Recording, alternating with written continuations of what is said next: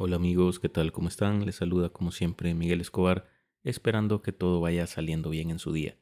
Bienvenidos al episodio número 67 de su podcast Quiero saber más, un espacio en el que hablamos sobre temas interesantes porque todos deseamos por naturaleza saber.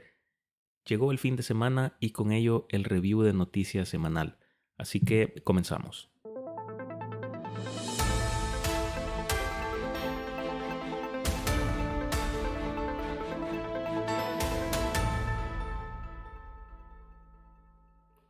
Nueva acusación contra Donald Trump.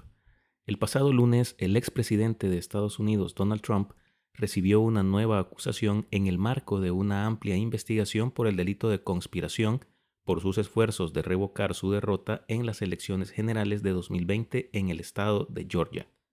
La pesquisa de la fiscal del distrito de Fulton, Fanny Willis, comenzó poco después de que se publicara la grabación de una llamada telefónica el día 2 de enero de 2021 entre Trump y el secretario de Estado de Georgia, Brad Raffensperger, en la que el entonces presidente sugiere que Raffensperger encuentre 11.780 votos, lo suficiente para adelantar a Joe Biden. Trump, que es republicano, ha descrito su llamada con Raffensperger como perfecta y ha afirmado también que la investigación de la fiscal, que es demócrata, tiene motivaciones políticas.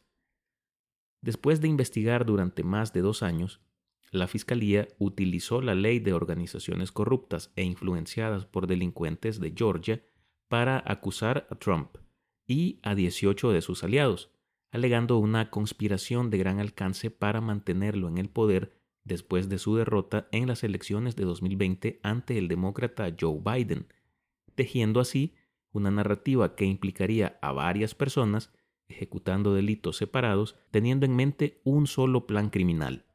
Abogados, ayudantes y activistas del Partido Republicano están acusados junto con el expresidente. Varios de ellos acusaron a la Fiscalía de jugar a la política con esta acusación. Juzgar grandes casos de conspiración como el de Trump tiende a ser extremadamente desafiante tanto para la defensa como para la acusación. Por un lado, los abogados defensores deben tener cuidado de desenredar a sus clientes de otros acusados que podrían ser vistos como más culpables, y en el caso de la Fiscalía, deben esclarecer cuál ha sido la acción específica y penalmente relevante atribuida a cada acusado, idónea para coadyuvar al plan criminal de la organización de facto. Aunque los fiscales del condado de Fulton han descrito a los 19 acusados como involucrados conjuntamente en una conspiración criminal, no hay duda de que los acusados no se ven a sí mismos como un equipo unificado.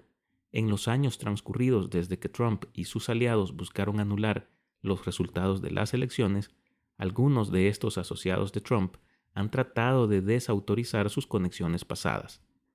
Los primeros cargos contra el expresidente se conocieron en junio, cuando fue acusado de haber gestionado de forma inapropiada documentos de alto secreto en su residencia de Florida. El documento legal alegaba que Trump hizo que empleados y abogados le ayudaran de forma reiterada a ocultar documentación reclamada por investigados y exhibió de forma descuidada un mapa clasificado y lo que se ha llamado un plan de ataque del Pentágono. Un procesamiento adicional, en julio, añadió cargos de que Trump había pedido que se borraran imágenes de las cámaras de seguridad de su propiedad en Florida después de que el FBI e investigadores del Departamento de Justicia visitaron el lugar en junio de 2022 para retirar documentos clasificados que se había llevado al abandonar la Casa Blanca. El nuevo documento también le acusaba de conservar de forma ilegal documentación que se cree exhibió ante visitantes en Nueva Jersey. En total, Trump enfrenta 40 acusaciones en el caso de los documentos clasificados, y el cargo más grave de estos puede conllevar hasta 20 años de prisión.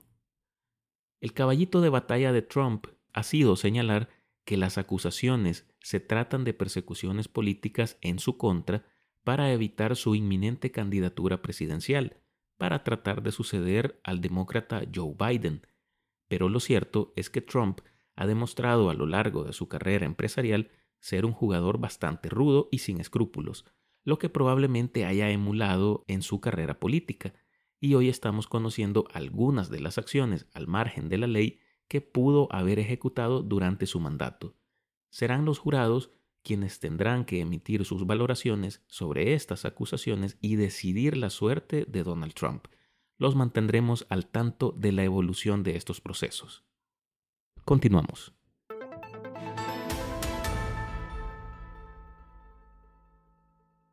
Afganistán, un infierno en la tierra. Tras la caótica retirada de las fuerzas militares occidentales de Afganistán hace dos años, muchos esperaban que los talibanes moderaran sus medidas, pero lo cierto es, pero los islamistas radicales continúan su reinado del terror tras volver al poder. Oprimen a mujeres, periodistas y críticos, pero eso no es lo peor, pues mucha gente se muere de hambre en aquel país. Las organizaciones humanitarias dan la voz de alarma también porque, debido a la guerra rusa contra Ucrania, cada vez se olvida más la suerte que corren los afganos. Según el Programa Mundial de Alimentos, Afganistán es hoy uno de los países más propensos a sufrir una crisis sin precedentes en lo que a hambre se refiere en el mundo. Esto se debe a que cada vez hay menos alimento disponible tras la expiración del acuerdo ucraniano-ruso sobre cereales. Especialmente en las ciudades, cada vez más personas se han visto sumidas en la pobreza en los últimos dos años. Según informó recientemente al Servicio Evangélico de Prensa, la portavoz de la organización de ayuda Comité de Rescate Internacional, Samira Sayid Rahman. En Kabul, nunca había visto tanta gente mendigando frente a las panaderías como recientemente, dijo Rahman. Según este comité, 30 millones de personas tres cuartas partes de la población necesitan ayuda humanitaria urgente. Naciones Unidas informa que 4 millones de personas están gravemente desnutridas, entre ellas 3,2 millones de niños menores de 5 años. Los talibanes han abolido sucesiva y sistemáticamente los derechos de niñas y mujeres en casi todos los ámbitos de la vida.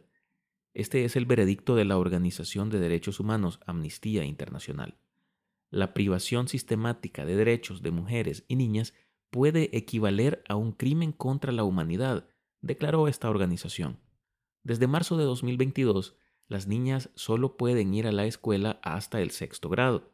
Según los informes, en algunas provincias la asistencia a la escuela estará incluso prohibida a partir de los 10 años. Estos son datos aportados por personal de Amnistía Internacional. Estudiar es tabú para las mujeres, desde agosto de 2021.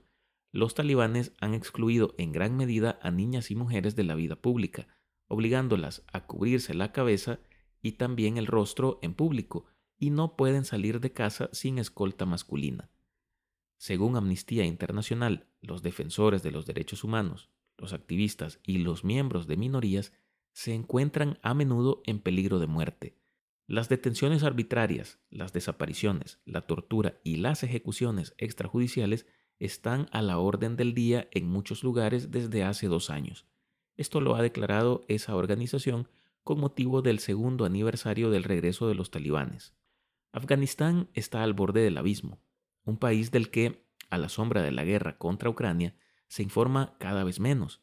Está fuera del radar en muchos sentidos los programas de ayuda suelen estar insuficientemente financiados y las difíciles condiciones de trabajo para las organizaciones humanitarias a causa de las condiciones de inseguridad creadas por el régimen de los talibanes no cooperan con este esfuerzo.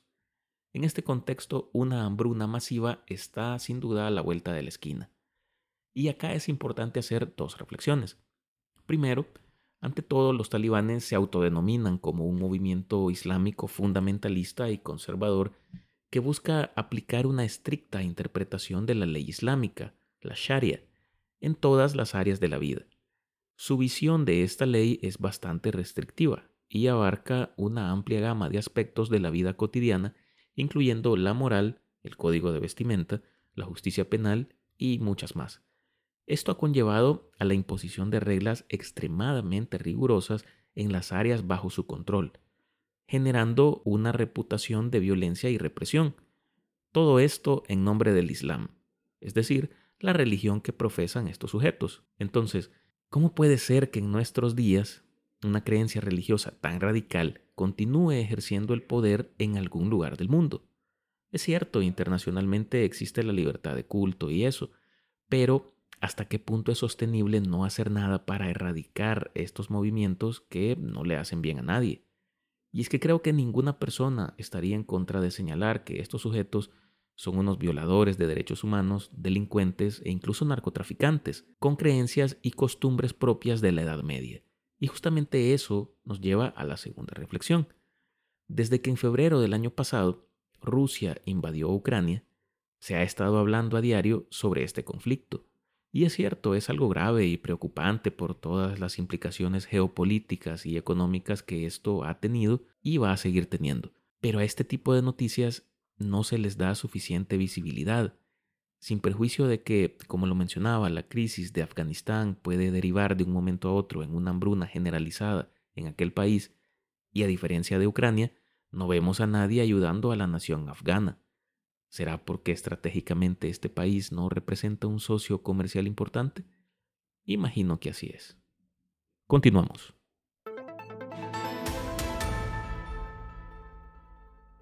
Elecciones primarias en Argentina acercan a Javier Milei a la silla presidencial.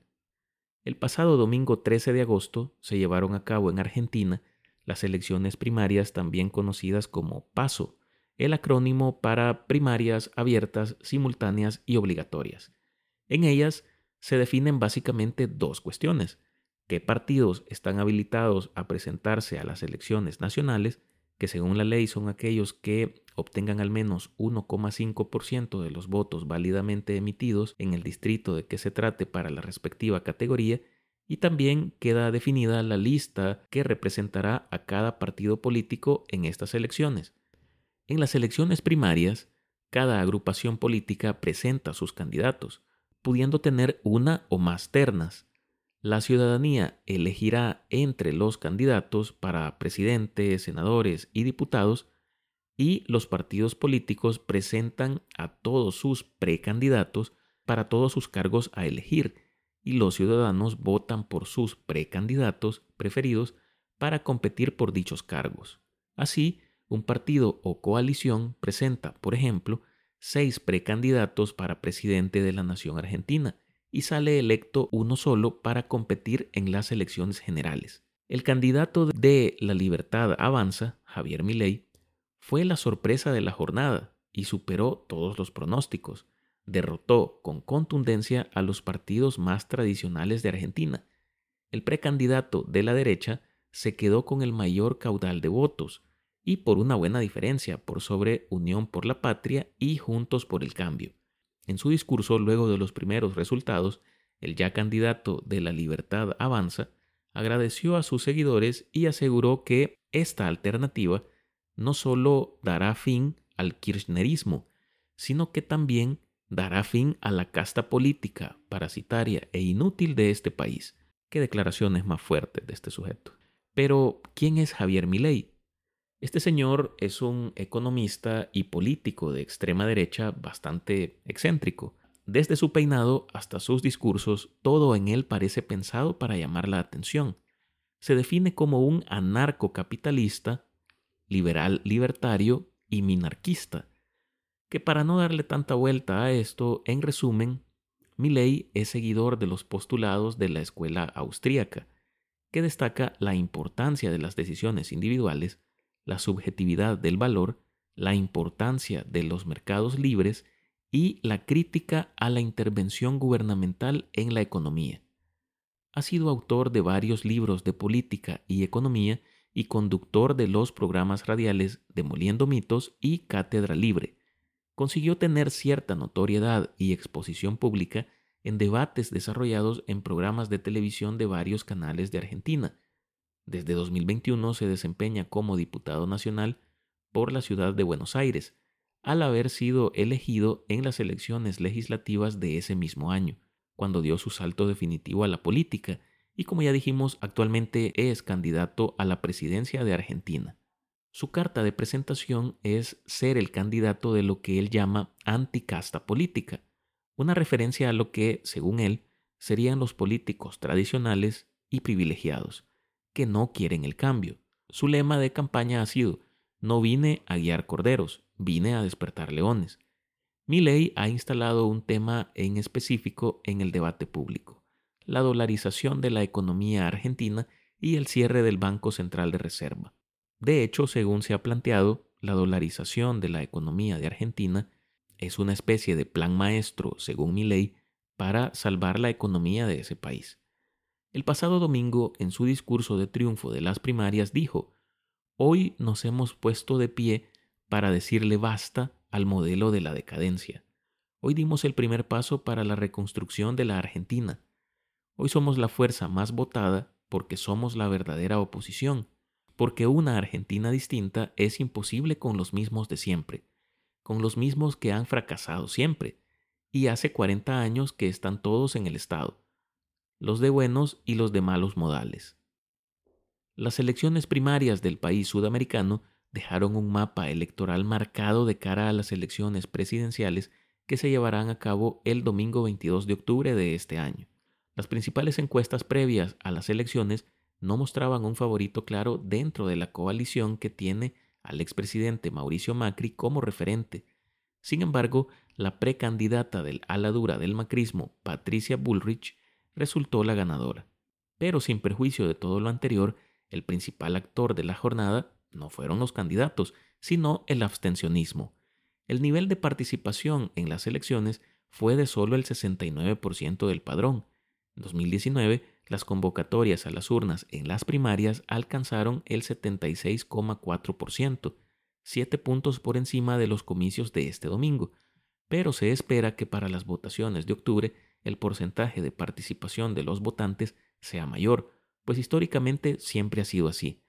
Más allá de cualquier especulación está el hecho de que esta jornada por la carrera presidencial, antes vista como una disputa entre dos principales agrupaciones políticas y Milei como un relegado tercer lugar, sirvió para clarificarla como una verdadera lucha entre tres partidos políticos, y cada uno de los principales candidatos podría llegar a la segunda vuelta. Y ante el enojo y frustración de la población con la clase política, Milei ahora se presenta como una opción fresca y novedosa para cambiar el paradigma de la política argentina, con propuestas radicales y un estilo característico. Habrá que esperar a ver cómo le va en octubre al excéntrico Milei, quien esta semana, al igual que lo hicieron los demás candidatos a la presidencia, se reunió con representantes del FMI para intercambiar puntos de vista sobre las perspectivas económicas actuales de Argentina y entender sus prioridades de política económica. A ver si después de esta reunión Milei sigue abanderando la propuesta de dolarización y eliminación del Banco Central de Argentina. Con esta noticia vamos a cerrar este episodio. Espero que haya sido de su agrado. Como siempre les agradezco por escucharme. Suscríbanse al podcast en su plataforma favorita y compártanlo con sus amigos, familiares o con quien ustedes gusten.